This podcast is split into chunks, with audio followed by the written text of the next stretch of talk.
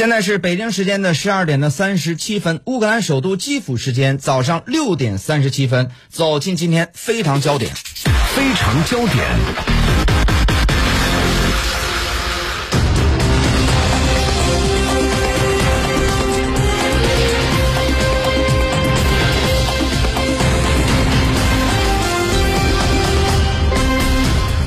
首相聚北京，新春之会将为中俄关系注入更多生机活力。俄乌关系加速恶化，双方在边境部署大量军事人员和装备，战事会否一触即发？从经济、军事到外交，对俄罗斯进行制裁。今年的俄罗斯是否已经与欧美分道扬镳？私家车看天下为您带来特别企划：普京的战略突围。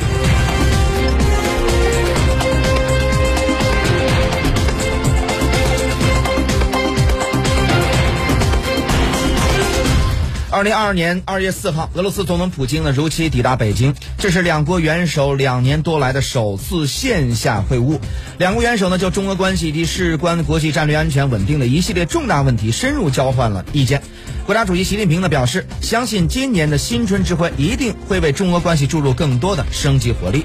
在会谈当中呢，习近平表示，中俄两国的首要目标是一起努力稳定发展双边关系，维护国家利益，加强政治与战略互信。若两国继续沿着这样的方向努力，一定能将中俄两国的关系推上新的历史水平，深化务实合作，造福两国人民。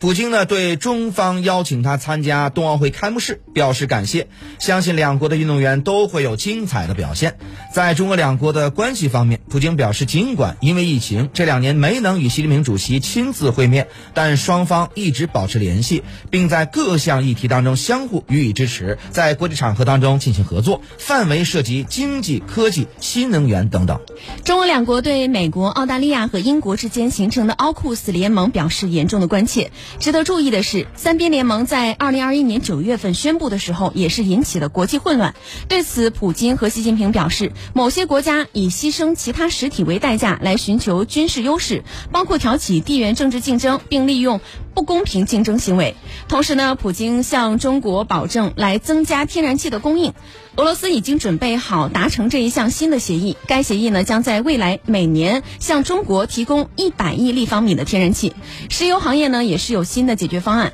中国急需能源出口以支持其快速发展的工业。而对于俄罗斯来说，东西伯利亚气井呢向亚洲国家的供应，呃是与与向欧洲供应一样的第二个销售渠道。那么，在二零二一年十一月，乌克兰喊话俄罗斯，让俄罗斯呢把克里米亚还给乌克兰，并从顿巴斯地区的冲突当中撤出。乌克兰的狠话没把俄罗斯给吓住，反而让乌克兰让俄罗斯啊在乌克兰东部边境集结了重兵。现在，俄罗斯跟乌克兰之间的紧张对峙一直是国际新闻的大头条。二月初，俄罗斯和白俄罗斯国防部发布视频，显示两架远程轰炸机在白俄空域巡逻。俄方指俄罗斯两架轰炸机参与军事演练，与白俄罗斯军空军加强互动。这次任务长达四个小时，将直至二月二十号结束。俄军由西伯利亚的远东地区调动军人和武器，到乌克兰边境附近进行联合军事演练。多张卫星图片显示，俄罗斯军方在白俄南部边境的军事部署。两名不愿透露身份的美国官员向记者表示，目前俄军在乌边境附近部署军力尚欠三成，就能够全面进攻乌克兰。有官员推算，如果开战，估计乌军约五千至两万五千人死伤，俄军死伤约三千至一万人，另外有两万五千至五万名平民伤亡。俄乌之间呢，还可能导致平民死亡在两万五到五万人之间。据称呢，美国官员认为，全面战争还会导致数百万难民流离失所。在俄乌关系日渐紧张的情况之下，在乌克兰第二大城市哈尔科夫，大批民众上街游行，抗议任何可能的俄罗斯入侵，并表明将与乌克兰其他地区保持团结。有位示示威者表示自己是和平的人，大家都希望和平共处。也有人认为不会发生战争，但很多人都表示，一旦俄乌发生战争，当地大部分民众将放弃平民生活，随时参与游击战。当然呢，此番俄乌边境局势再度升级，是被美西方信息战、舆论战给渲染出来的。美国不停的煽风点火，发布各种咄咄逼人的言论，还用撤人、给军火、派兵到东欧这样一系列的配套动作来制造俄乌边境的紧张气氛。二零二一年的六月十六号，俄罗斯总统普京与美国总统拜登在瑞士日内瓦举行三年来的首次峰会。峰会猝不及防的提早结束，全程呢仅仅三个多小时，比之前美方披露的四到五个小时是大大缩短，一度也是引发了外界猜测，普拜会可能谈崩了。那对此呢，拜登的解释是不想花费大量时间讨论令人痛苦的细节。二零二一年的十二月七号，俄罗斯总统普京和美国总统拜登举行了两个小时的视频会晤，乌克兰局势呢依旧是双方讨论的主要议题。会晤充满了火药味，拜登威胁称，如果俄罗斯入侵乌克兰，美国呢将会对俄方采取强有力的经济措施。普京方面则表示，北约需要做出不东扩和不在俄罗斯附近部署进攻性武器的承诺。视频会晤仅仅过了一个星期，美国媒体就披露说，拜登政府正在推动欧盟敲定针对俄罗斯银行和能源公司的制裁。一旦俄罗斯攻击乌克兰，美国和欧盟呢可以立马马上联合实施这些制裁。那么，自二零二一年以来呢，美俄已经在外交、经济和军事等等多领域频频的激烈交锋。四月的时候，拜登政府以俄罗斯涉嫌进行网络袭击、干预美国大选等为由，宣布对俄实施大规模制裁，并驱逐俄外交人员。俄罗斯随即采取反制措施，并将其列入对俄不友好的国家名单当中。十二月的时候，俄方又下令在莫斯科工作三年多的美国大使馆的工作人员于二零二二年的一月三十一号之前离开俄罗斯。俄方提议将对外交使团在对方国家运作的所有期限归零，所有限制归零。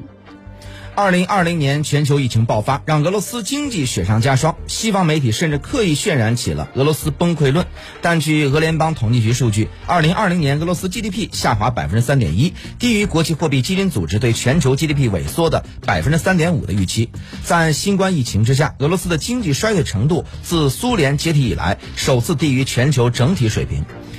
面对疫情冲击，俄罗斯2020年从联邦预算当中拨出了4万亿卢布用于抗疫，为扶持居民、中小商业企业、地区银行产业，俄罗斯政府和央行提供了总额相当于 GDP 的百分之四点五的资金支持。为应对国际能源产业变革带来的挑战，俄罗斯也开始逐步摆脱对石油天然气的依赖。应对方式包括寻求天然气管道出口线路多元化、布气氢能发展、转向东方开拓中国新市场等等。如今内忧外患下的俄罗斯正在努力将危机化解在萌芽状态。